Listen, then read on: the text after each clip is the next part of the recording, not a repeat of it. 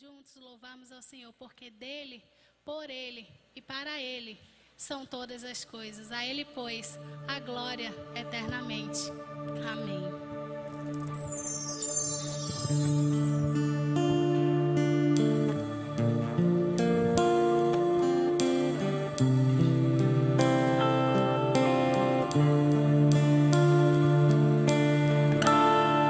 Porque dele por ele.